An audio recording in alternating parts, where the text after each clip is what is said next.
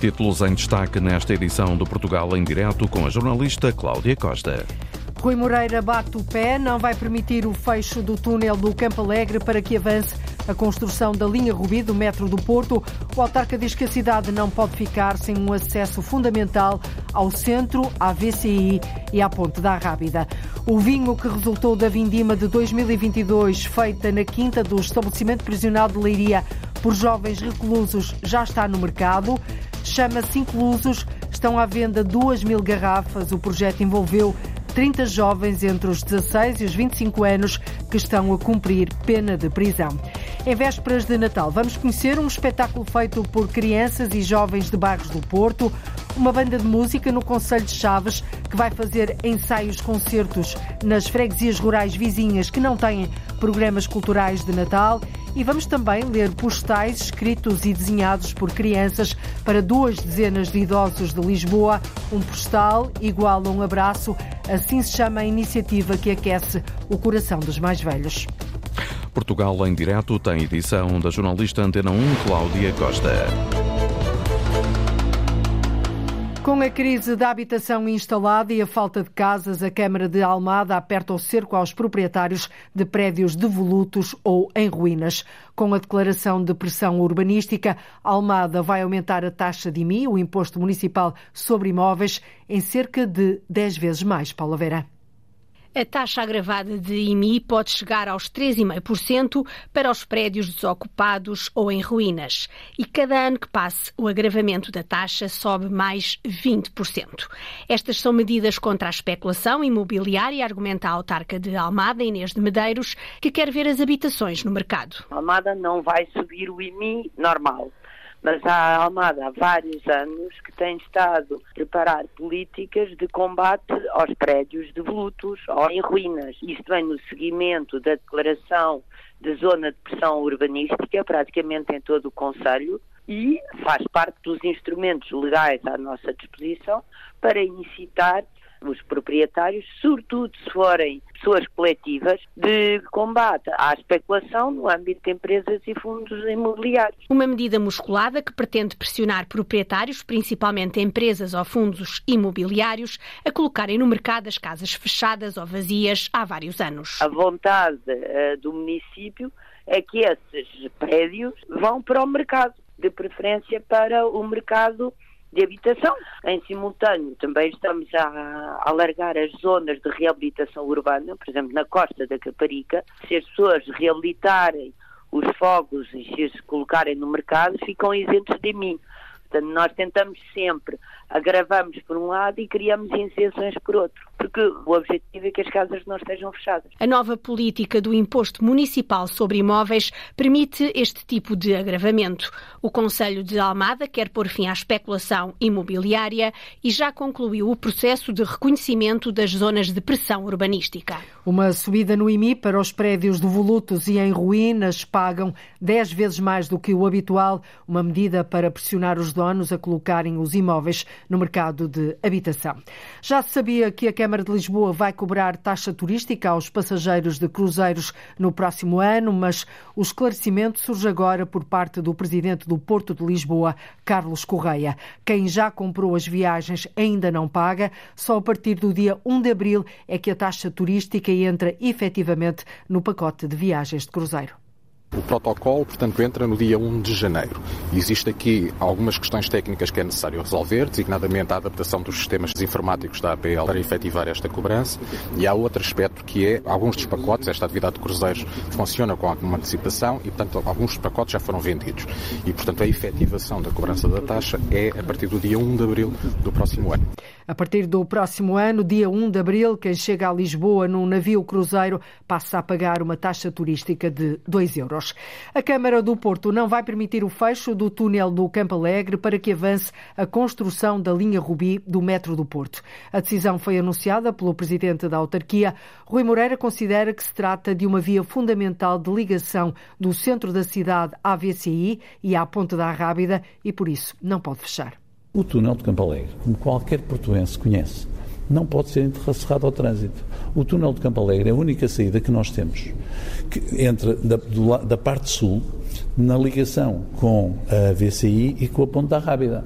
O que tem que dizer é assim: quem faz uma obra tem que compreender que o método construtivo, ou a posição da estação, ou o tipo de estação que vão fazer, não pode fazer com que a cidade perca uma artéria fundamental. E como aquela artéria é fundamental, ainda por cima neste momento decorrem outras obras que estão também elas muito atrasadas, a cidade do Porto não aguenta. Entretanto, e face a este ultimato de Rui Moreira, a empresa Metro do Porto disse estar a estudar soluções para acomodar as preocupações da Câmara do Porto, que rejeitou assim o fecho do túnel do Campo Alegre. Na quarta-feira, o Tribunal de Contas concedeu o visto prévio ao contrato de construção da linha Rubi do metro, superior a 370 milhões de euros. A consignação e arranque das obras deverão acontecer nos próximos dias. A Metro prevê que a linha Rubi esteja concluída em finais de 2026.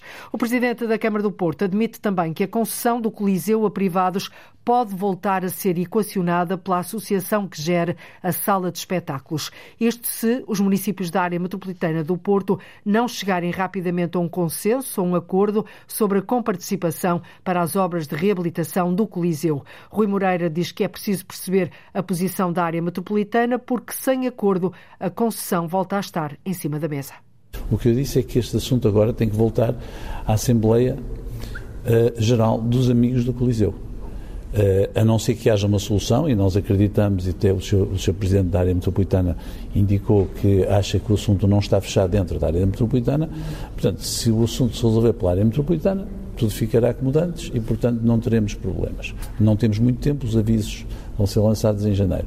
O que eu estou a dizer é, se a área metropolitana recuar relativamente a esta matéria, o assunto tem que voltar a, a ir à Assembleia dos Amigos Coliseu, que então decidirá como é que vai financiar, a cidade do Porto está disponível para financiar dentro daquilo que são as nossas competências e as nossas possibilidades. Nós não nos podemos esquecer que a área metropolitana é um parceiro ativo, tem a mesma posição na, na, nos Amigos do Coliseu que tem a Câmara Municipal do Porto e tem o Ministério da Cultura.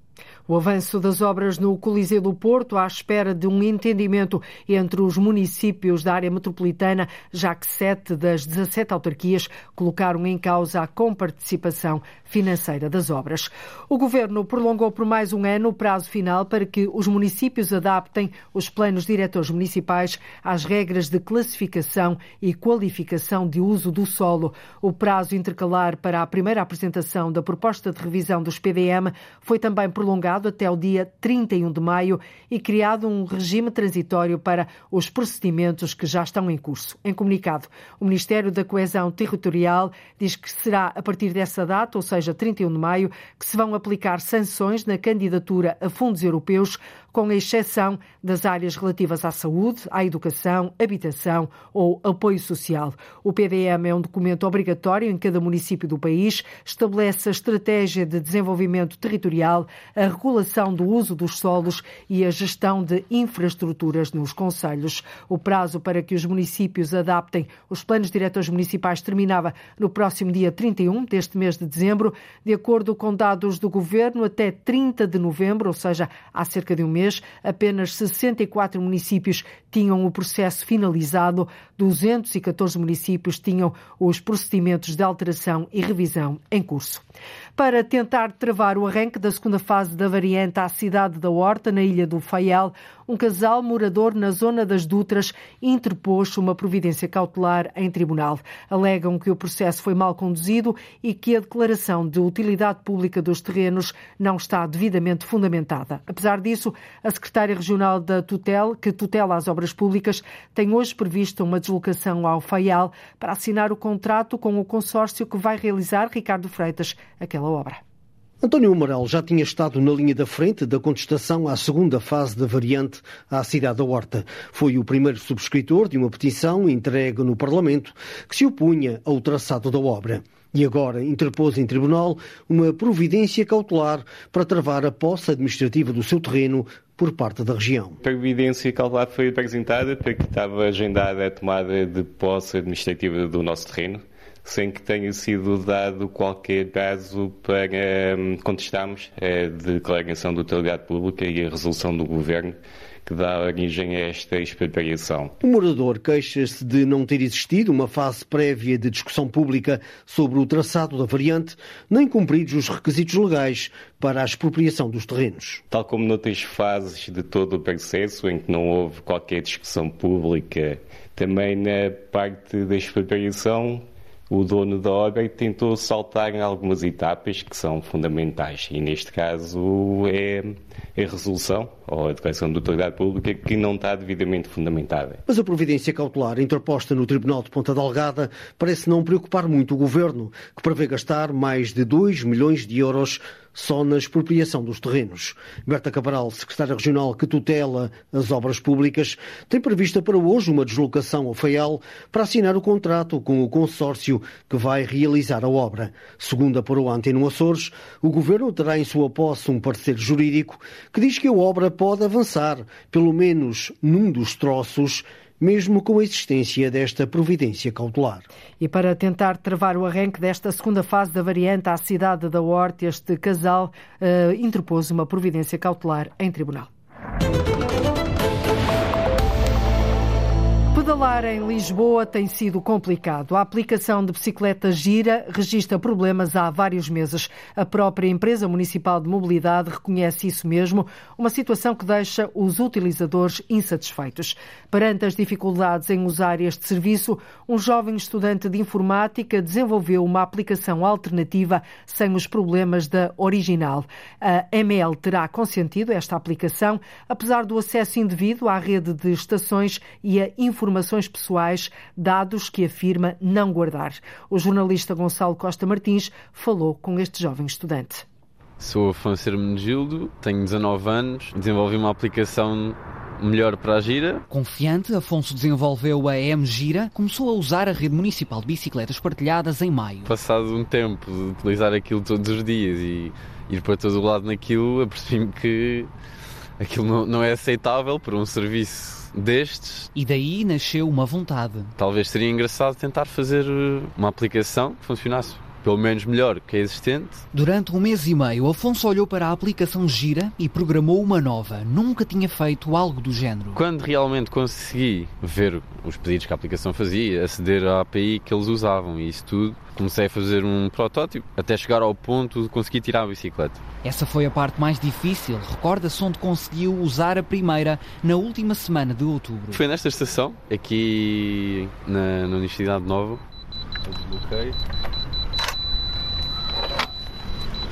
e sai a bicicleta. Dois meses depois, aqui estamos, em Campolide, a tirar uma bicicleta com a M-Gira, como na aplicação original, algo que não tem sido fácil, reconhece Herculano Rebordão, da MUBI, Associação pela Mobilidade Urbana em Bicicleta. Um dos problemas que acontecia muito era eu ter que colocar as credenciais sempre que queria utilizar a aplicação. Há umas semanas eh, aconteceu um bug que era não se conseguir sequer ver as bicicletas que existiam na, nas docas. Exemplos que podem gerar desconfiança. Quando fosse renovar o passe, se calhar pensava em usar outro sistema de transporte que não aquele. A EML, empresa de mobilidade e estacionamento de Lisboa, responsável pela gira, reconhece alguns problemas na aplicação e está a tentar resolvê-los. Depois de lançada a EM Gira, a empresa terá consentido a existência desta alternativa e reuniu com Afonso. Fez advertências quanto ao, ao uso da API, não pela aplicação deles, pode implicar riscos ao sistema deles. Sem comentar este caso, a EML referiu apenas à Antena 1 que a interação de Afonso com a aplicação resulta resulta de uma necessária evolução tecnológica transparente e inovadora. O especialista em cibersegurança, Rodrigo Adão da Fonseca, afirma que estas aplicações alternativas não são os comportamentos mais adequados. Há aqui pelo menos um período inicial onde a vontade de ser útil para resolver problemas na aplicação levaram o jovem Afonso a utilizar dois mecanismos que, à partida, não são mecanismos eh, adequados. Sugere a existência de um trabalho conjunto. Nesta situação, caberá a Enel decidir se quer ou não quer acomodar aquilo que é o esforço e até a boa vontade do jovem Afonso. O sistema é o mesmo, agora existem duas opções em que a alternativa já reúne centenas de utilizadores. E perante a dificuldade em usar esta aplicação de bicicleta GIR, este jovem estudante de informática desenvolveu uma aplicação alternativa sem os problemas da original. Leiria aposta na segurança e oferece mais condições para os praticantes de skate e BMX, as bicicletas para manobras radicais. O Parque Radical de são Romão reabre este sábado, amanhã, requalificado e com novos elementos para mais experiências, como refere o vereador do Desporto, Carlos Palheira. Foi melhorado todo o parque numa perspectiva de segurança. Foi requalificado toda a zona do próprio parque porque já não oferecia condições de segurança para os próprios utilizadores. E na perspectiva das modalidades foram acrescentados alguns elementos que garantam mais experiências em termos de utilização eh, e que também proporcionam melhor desenvolvimento em termos técnicos das próprias modalidades, tanto para o skate como para o BMX. Este parque em Leiria para desportos radicais é muito utilizado, estava a precisar de mais e melhor segurança. Foram investidos pela autarquia 152 mil euros. O vinho que resultou da vindima de 2022, feita na quinta do estabelecimento prisional de Leiria por jovens reclusos, já está no mercado. São duas mil garrafas do vinho inclusos, assim se chama este vinho, foram postas à venda numa parceria entre a Prisão Escola e a Adega Mãe. A diretora da cadeia, Joana Patuleia, diz que o projeto permitiu engarrafar o vinho que foi feito na Quinta Lagar del Rei, localizada nos terrenos da prisão. Nós não tínhamos vinhos engarrafados e a partir deste projeto conseguimos dar esse salto para o engarrafamento. Os jovens pontualmente se deslocam à adega mãe e recebem formação na própria adega. São vertentes importantes para nós no sentido da preparação dos jovens para a sua saída em liberdade, em termos da promoção da empregabilidade e, e criar hábitos de trabalho, rotinas, o que é muito importante para eles. No projeto estão envolvidos 30 jovens reclusos em atividades remuneradas que lhes permite ter formação e obter ferramentas para prepará-los para o regresso à sociedade após o cumprimento das penas. Os vinhos da colheita de 2022 tinto e branco estão assim disponíveis na loja da Quinta, junto à portaria da prisão escola. Este estabelecimento prisional de Leiria tem perto de 200 reclusos de todo o país com idades entre os 16 e os 25 anos. São 15 quilos de pura filigrana, uma peça em tamanho real de homenagem à ovelha bordaleira, que já pode ser vista no Centro Interpretativo da Ovelha Serra da Estrela. Está localizado num edifício que já foi Casa da Câmara Municipal, já foi uma cadeia e também um tribunal. O edifício foi recuperado para preservar, divulgar e valorizar a ovelha Serra da Estrela, que é o motor da economia de toda aquela região. O repórter Jorge Esteves percorreu os três pisos deste centro interpretativo com uma ovelha cuidadosamente bordada a fio de prata dourada a fazer as honras da casa. Arlindo Moura é um jovem mestre filigraneiro, herdeiro de várias gerações de artistas desta arte tão portuguesa. Foi o chefe de uma equipa de 17 artesãos que se juntaram para confeccionar esta autêntica joia. Uma joia única. Não é uma peça normal, nem pouco mais ou menos, por isso tive que, uh, digamos, fortificar com, uh, com artistas, não é? E uh, com as várias técnicas, porque aqui as enchideiras, estão aqui mais de 75 mil pontos de soldagem Sim. em quantos quilómetros de fio? 7 km e meio. Fio de prata dourada, Fio é? de prata banhado a ouro de 24 quilates. Esta peça é tão grande, tão fora de escala, que todos, uh, todos os números desta peça são fora de normal. Quantos moldes aqui estão? Moldes feitos propositadamente para a peça? 180 moldes específicos para esta peça. Uma peça com 15 quilos, com o tamanho real e com as características genéticas que foi procurar para que não falhasse ali nada. Exatamente. O estudo começou por eu vir aqui à Serra, a um pastor certificado, o João, foi 5 estrelas, e vim estudar, estudar a, a, peça, neste caso, porque lá está, eu sei o que é uma ovelha, mas não era para fazer uma ovelha qualquer, era esta específico. E depois tive que vir aqui e embeber-me um bocadinho para ver se, se realmente isto era possível e como é que eu ia dar a volta a isto para tornar este projeto possível. Sim, e, e tive que vir aqui. Agora está devidamente honrada neste local. E agora está de vida honrada neste local, sim. Acho Mais que... de 3.500 horas de trabalho dos 17 artesãos desta arte tão portuguesa. Não é? Durante o processo, costuma-se dizer, foi fé, força e muito sangue. Agora está na altura de desfrutar de todo o trabalho, e eu e toda a minha equipa, não é? Esta peça que já teve um autêntico processo de transumância, como fazem normalmente as ovelhas da Serra da Estrela e como faziam tradicionalmente, começou por ser produzida em Gondomar, foi para Lisboa, para a Joalharia do Carmo, onde esteve em exposição, e agora está no seu solar próprio na Serra da Estrela, neste edifício histórico.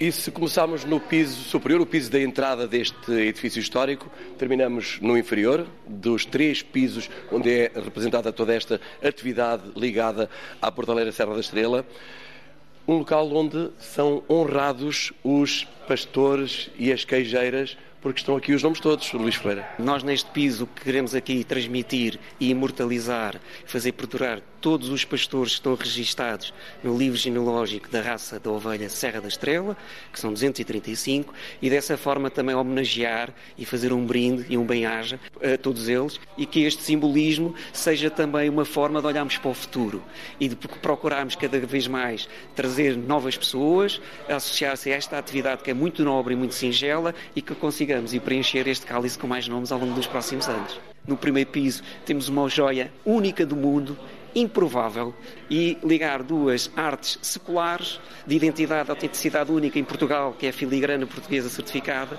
e a atividade da, da pastorícia, imortalizando e dignificando toda esta região através da ovelha de filigrana da Serra da Estrela. A partir de agora, neste edifício histórico, em Santa Marinha de Ceia, um centro interpretativo para honrar a ovelha bordaleira Serra da Estrela, mas também todos os que trabalham na arte de fazer aquele que é considerado por muitos o melhor queijo do mundo. 15 quilos de pura filigrana, uma peça de peso em tamanho real de homenagem à ovelha bordaleira. Na altura de fazer as compras para o Natal, há quem continua a preferir as mercearias de bairro. Os produtos de qualidade, a simpatia e o atendimento personalizado, muitas vezes a chamar pelo próprio nome, fazem a diferença. No centro da cidade de Braga, a repórter Ana Gonçalves visitou o Pomar da Mariazinha, uma mercearia que está de portas abertas há mais de 30 anos e que tem bastante procura nesta altura do ano. No pomar da Mariazinha, na Rua de São Marcos, mesmo no centro de Braga, por esta altura não há mãos a medir para atender todas as freguesas e algumas, como Rosa Ferreira, nem sequer moram no Conselho. Não, moro longe. Mora longe e vem cá de propósito? A 17 quilómetros. E porquê que faz questão de vir ao pomar da Mariazinha comprar a mercearia? Porque, porque gosto. Venho para a cidade Olha, uma e das gosto coisas da, que desta frutaria. Sou bem atendida. E os produtos? São de primeira qualidade. Diga-nos então que produtos de primeira qualidade leva hoje. Vou levar penca, levei abelhas, depois vou levar conforme vem. Já Augusta Pitães não mora assim tão longe do pomar da Mariazinha. E as maçazinhas Eu, eu sou daqui de Braga, não, não moro aqui perto. Mas aos anos que eu sou aqui cliente, aos anos. Eu ainda me lembro da avó de João. O João é o marido da Mariazinha, que também lá estava a dar uma ajuda, mas afinal, o que é que o pomar tem de especial para ter tantas freguesas habituais e de há muitos anos? Pela simpatia deles, principalmente. Qualidade, qualidade. E a qualidade não se fala, claro. Tem produtos da, da excelência mesmo. Está então na altura de conhecermos a Mariazinha, que resume assim o sucesso do seu pomar. Simpática. Produtos de primeira, clientes de primeira, está tudo aqui. E nesta época, quais são os produtos de primeira que se vendem mais? Vêm propositadamente os carapenca de Mirandela, os grelos, as maçãs porta da loja, os pinhões, as nossas de trás os montes. Simpatia e produtos de primeira no pomar da Mariazinha, uma mercearia tradicional de portas abertas há mais de 30 anos no centro de Braga. E é precisamente com este atendimento simpático, carinhoso e personalizado que o Pomar da Mariazinha, em Braga, continua a cativar clientes que dispensam as grandes superfícies. A Avenida dos Aliados está vestida a rigor para as celebrações de Natal. Para além da tradicional árvore e das iluminações, há também espetáculos para assistir nesta avenida icónica conhecida como a Sala de Visitas do Porto. Um dos espetáculos que hoje sobe ao palco tem como cabeças de cartaz crianças e adolescentes de vários bairros da cidade que praticam desportos como o skate ou a dança urbana. O repórter João Coraceiro assistiu aos últimos ensaios. Em 3, 2, 1 e vá! fazer uh, three-step, six-step, flick, mortal. E tu consegues? Consigo. Aos 9 anos, Poliana já trata o breaking, a dança urbana, por tu. É, pôr os pés, é, curiosidade, quando estás feliz, dá muitas emoções, gosto muito. E já compete, já vi isto como um futuro de vida e é muito, muito interessante e além disso é super talentosa. Max Oliveira é a cabeça por trás do projeto Desporto no Bairro e do espetáculo de hoje nos Aliados. São pais 100 pessoas em palco a curtir, a dançar de forma livre, pois estão todas as outras modalidades também em cena e bem representadas. Como o skate, de Misha, 14 anos, e dos amigos. Eu experimentei, gostei e pratico até agora. Fiz amigos novos e gosto muito de os ter comigo. Antes ainda tenho o basquete.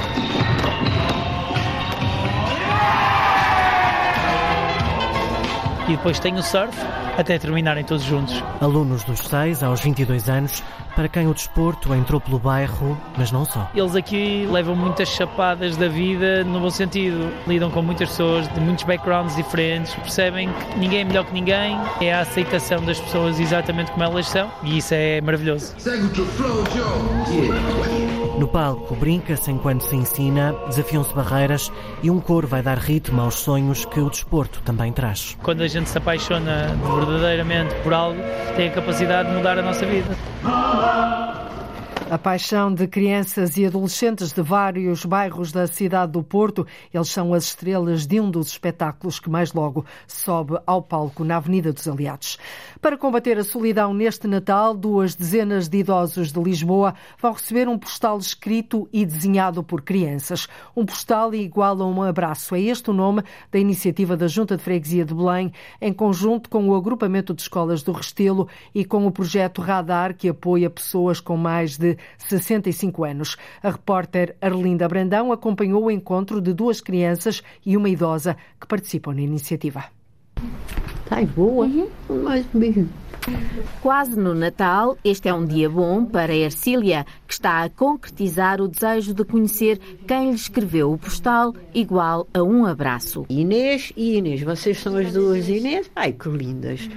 Adorei. Agora adoro ainda mais ver as vossas carinhas tão contentes. As crianças estão felizes e Ercília, apesar da preocupação em ter o marido no quarto ao lado doente, sente o aconchego e ouve com emoção cada palavra deste postal de Natal.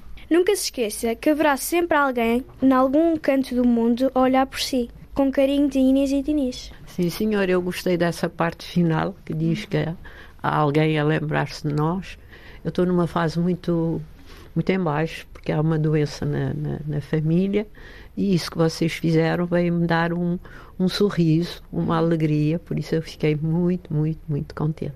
Eu sinto muito feliz por ajudar, por sentir que ajudei alguém, mesmo não conhecendo, quer dizer, agora já conheço, mas foi uma ótima ajuda, assim. Para mim foi, foi uma prenda bonita que eu tive para este Natal. Para além de Ercília e do marido, ao todo duas dezenas de idosos da freguesia de Belém receberam um postal de Natal, escrito e desenhado por crianças. Pedimos a várias escolas, a várias crianças das escolas do agrupamento de escolas do Restelo, para descreverem e desenharem um postal. Para um idoso que estava mais sozinho em casa, tenta que os idosos se sintam um bocadinho mais aconchegados nesta altura do Natal. Maria Cid, da Junta de Freguesia de Belém, está na organização desta iniciativa. Um postal pode ser visto como um abraço, um carinho, um abraço das crianças. Dizem-lhes para não se sentirem tristes. As crianças têm esta percepção, se calhar porque lhes foi dito que os postais vão ser entregues a idosos que estão mais sozinhos em casa. Na freguesia de Belém, em Lisboa, existem cerca de 1.200 pessoas com mais de 65 anos. A maior parte das pessoas passam o Natal sozinhas. Ou, algumas também por opção, preferem ficar na sua casa e não ir para casa de familiares, mas há muitas pessoas que não têm mais ninguém e passam o Natal sozinhos. Maria Luís, do projeto Radar, que acompanha a situação dos idosos em Lisboa. Este projeto Um Postal Igual a um Abraço está a recolher gravações com as respostas em áudio dos idosos às crianças. É para um programa em janeiro na Rádio Freguesia de Belém, que já tem gravada a música de início com a participação das crianças e dos pais. São dois braços, são dois braços, servem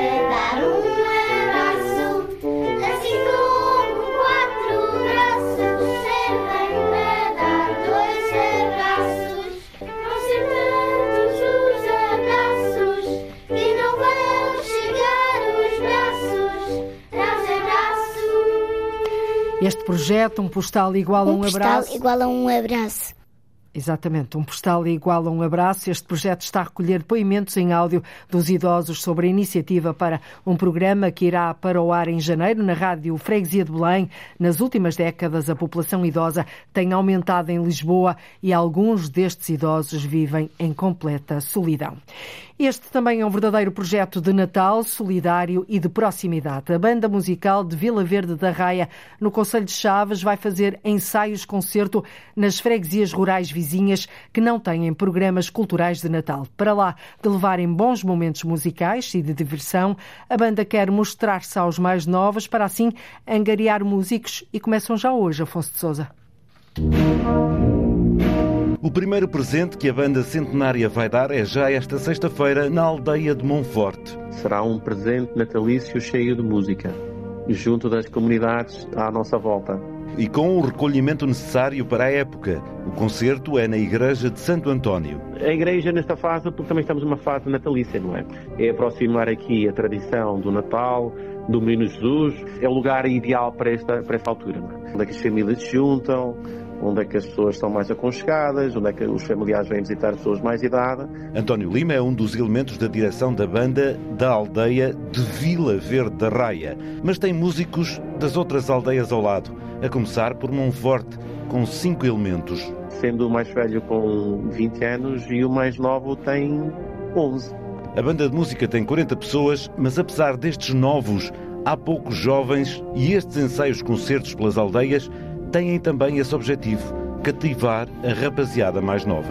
Isto também é uma forma de mostrarmos um bocadinho da nossa, da nossa banda, da juventude que temos na nossa banda, pronto, disputar ali o interesse na música, na cultura, que também pode servir eh, para o futuro deles, não é? E porque a banda está juntinho à Espanha, também piscam o olho aos artistas galegos, como é o caso de uma das flautistas. É galega, sim senhor, é de Verim eh, e entrou no nossos quadros este, este ano. Até porque a banda tem um repertório vasto. Voltar um bocadinho ao tradicional, que o povo gosta, misturamos um bocadinho contemporâneo. Dou-lhe um exemplo. Nós tocamos, temos uma peça que é homenagem a Amy Winehouse, desde o tradicional ao mais moderno. Vila Verde da Raia tem cerca de 900 habitantes e é conhecida por ter sido uma aldeia de contrabando. E noutros tempos também outros músicos o faziam, salienta António Lima. O meu próprio tio, o meu tio Moisés, que já faleceu, que tocava pratos na banda musical da Raia e ao contrabando. Portanto, eu lembro dele sair de casa, que eu vivia na casa do meu avô, e lá se punha a pé, batia à porta, ele lá ia às três da manhã, saía e ia ao contrabando. Não só o bacalhau como o polvo, e os chocolates, e o salpicão revilha, que eu lembro perfeitamente que eles vendiam isso. De facto, é uma, é uma freguesia de contrabandistas. A banda tem 163 anos e foi iniciada num lagar de vinho durante a pisa das uvas. O hino que tocam nos concertos diz bem disso. Ó velha, mas sempre jovem, neste tão lindo cantinho, nasceste para não morrer numa pisada de vinho. Agora, a banda centenária vai levar música às aldeias vizinhas que não têm programas de Natal. Um verdadeiro projeto de Natal sonorizado, como ouvimos, solidário e de proximidade. Depois de França e Finlândia, a exposição chega agora a Portugal, mais concretamente ao Exploratório Centro de Ciência Viva da Universidade de Coimbra. Chama-se Viral, uma exposição contagiante. Está aberta ao público desde o passado dia 16, mas só agora foi oficialmente inaugurada. Fala sobre o poder da ciência e apresenta ao conhecimento Joaquim Reis como o nosso maior aliado. O que seria de inovações como a descoberta do fogo se esse conhecimento não tivesse maneira de se propagar? Junto ao módulo que fala do cérebro, a avó Irene, na companhia do pequenito neto, escutam e veem com atenção. A criança gosta de, de ver, entender o que é ciência. Ele veio no carro querendo, perguntando o que é ciência. Estás a gostar? Sim, muito. E já agora, a senhora... Gosto, sim. Eu sempre gostei. Levava minha filha também. Quando era pequena, no Brasil, havia lá um museu de ciência também. É a nova proposta do exploratório da Universidade de Coimbra. Viral, uma exposição contagiante. Mais à frente, o pai Hélio e a filha Joana tentam controlar um vírus, evitando uma pandemia. É que o vírus aparece do nada. Está só a aumentar. Ora, tira, tira o antibiótico. Não há hipótese, temos que vacinar toda a gente. Um marcador é a vacina e o outro marcador é o antibiótico. Este é o antibiótico, sim. Aqui diz que o antibiótico não, resu não resulta com os vírus, só resulta com as bactérias. Nós ganhamos, nós ganhamos. Conseguiste controlar a pandemia? Sim. Porquê vir esta exposição? É sempre mais valia vir cá aprender e também há um divertimento em família. Joana, houve uma altura em que estavas um, ficaste assim um bocado desesperada. Pois, porque os vermelhos iam aparecendo noutros lugares. É... No Covid-19, nós tivemos de levar vacina para nos protegermos. Produzida pela Ciência Viva, pavilhão de conhecimento, em colaboração com a francesa Cidade das Ciências e Indústria e a finlandesa Eureka, foi considerada já como uma das mais notáveis exposições sobre ciência. E, segundo Paulo Trincão, diretor do Exploratório do Centro de Ciência Viva da Universidade de Coimbra, não surgiu por causa da Covid-19. Curiosamente, a exposição é anterior à pandemia. Sofreu pós-pandemia uma melhoria, integrando aquilo que se aprendeu na pandemia. E é uma expressão contagiante porque, felizmente, eh, não tratamos só de vírus no sentido eh, biológico do termo. Tratamos também de acontecimentos virais, de notícias virais, de comportamentos virais. Portanto, o viral é um termo muito para além da biologia. É uma exposição de cariz científico, mas a convidar as pessoas a virem divertir-se para aprender. É verdade. A aprendizagem, seja na escola, seja fora dela, tem que ser eh, trabalhosa, meticulosa, mas também tem que ser uma fonte de bem-estar e uma fonte de prazer. E é também a maneira para chegar a estas crianças mais novas e é aqui que se começa a criar esta capacidade de pensar com a sua cabeça, de experimentar e tirar conclusões. A Viral, uma exposição contagiante, vai manter-se no exploratório da Universidade de Coimbra durante todo o próximo ano, num convite a famílias e escolas para uma visita de descoberta e diversão. A aprendizagem e a empatia permitem uma constante evolução cultural. E isso pode ter feito toda a diferença. Exposições que ensinam os visitantes podem atrever-se a capturar um gangue de bactérias e de vírus de ar inocente e ficar a conhecer o maior agente de contágio do mundo. Preservar o património doceiro é o objetivo primordial da Confraria dos Doces Conventuais de Viana do Alentejo. Recentemente constituída na Vila Alentejana, a Confraria quer estudar a origem da doçaria típica do Conselho e que tão bem cai nesta época do ano, para que não se perca e se valorize a arte secular de juntar ovos, açúcar e amêndoa, Paulo Nobre. Com o objetivo de promover e preservar a doçaria típica de Viana do Alentejo, nasceu a Confraria dos Doces Conventuais. Foi criada para salvaguardar, divulgar e registramos os doces conventuais de Viana do, do Conselho de Viana do Alentejo. Fifi Ilhéu é presidente da nova confraria que quer fazer o registro da doçaria conventual do Conselho Alentejano. Foi para divulgar, salvaguardar e podemos registrar os doces conventuais. Como a confraria, só como a confraria conseguimos fazer isso. A ideia é que se não perca uma doce tradição que pode ficar-se apenas pela memória devido à falta de quem saiba fazer esta doçaria típica. Por isso, no horizonte, projeta-se uma ligação com a Escola Profissional de Alvito. Para depois trazermos formantes para, para as nossas doceiras, porque muitas têm, têm, têm filhos que não vão continuar e é uma pena depois não podemos continuar esta arte e assim vamos poder não parar por aqui estes doces que são muito antigos. Antigos e alguns de origem desconhecida. A Confraria dos Doces Conventuais de Vieira do Alentejo vai estudar e tentar saber de onde vem esta longínqua tradição. Para já, Fifi Ilhéu desvenda que todos os meses os doces vão aparecer à mesa de forma especial nos restaurantes locais e decidimos todos os meses criarmos um evento em cada restaurante do Conselho. Já fizemos em dois, uh, fizemos uma visita guiada ao nosso palácio e ao Jardim das Conchinhas. Depois tivemos um almoço onde divulgamos o vinho também aqui do, do Conselho, que é Hortas Velhas, e os nossos doces conventuais, apresentados por as nossas doceiras doceiras que transformam açúcar, ovos e amêndoas nos doces da tradição de Viena. Temos o pão das alcaças, temos o bolo real e temos as sardinhas albardadas e os amores de Viana, que estes são mesmo de Viana. As sardinhas e os amores de Viana são de uma doceira faz todos os doces e faz esses a mais. Só é preciso cuidado com os abusos. Exatamente. Doces antigos, seculares, agora esta confraria propõe-se estudar a origem da doçaria típica do Conselho de Viana do Alentejo. O Centro Histórico de Santarém acolhe até ao final deste mês o maior presépio do Ribatejo.